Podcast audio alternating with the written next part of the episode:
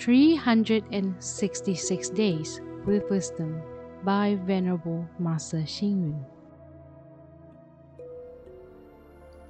April 1st. As a person, one should know the four elements are essentially that of emptiness.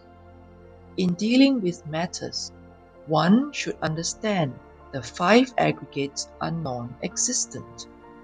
In cultivation, one should practice the Dharma door of non duality. One's state of mind should be vast and carefree, like the pure land of all Buddhas. In life, one should focus on these three points no demand, no self interest, and no desire. When a person attains the state of no demand, no self interest, and no desire in his life, he will naturally be virtuous, upright, and accomplish great merits. Isn't this the best way of living? How should one behave as a human being? One should be willing to compromise for the common good. One should be modest and patient to acquire more knowledge. One should not be jealous, but rejoice with others over their good deeds. One should form good affinities and bring joy to others.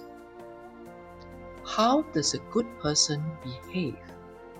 He should assess his weaknesses, reinforce his strengths, according to the six precepts of Guang Hing, a prime minister during the Han Dynasty. 1.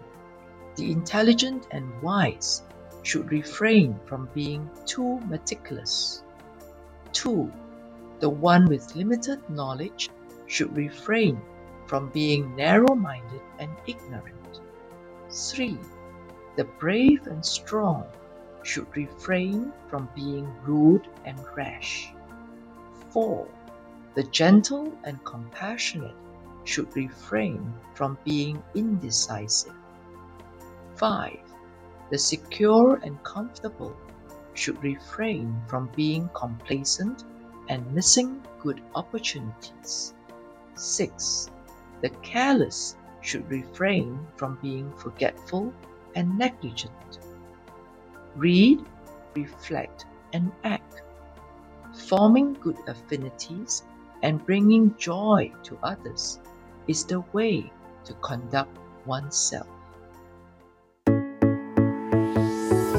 Please tune in, same time tomorrow as we meet on air.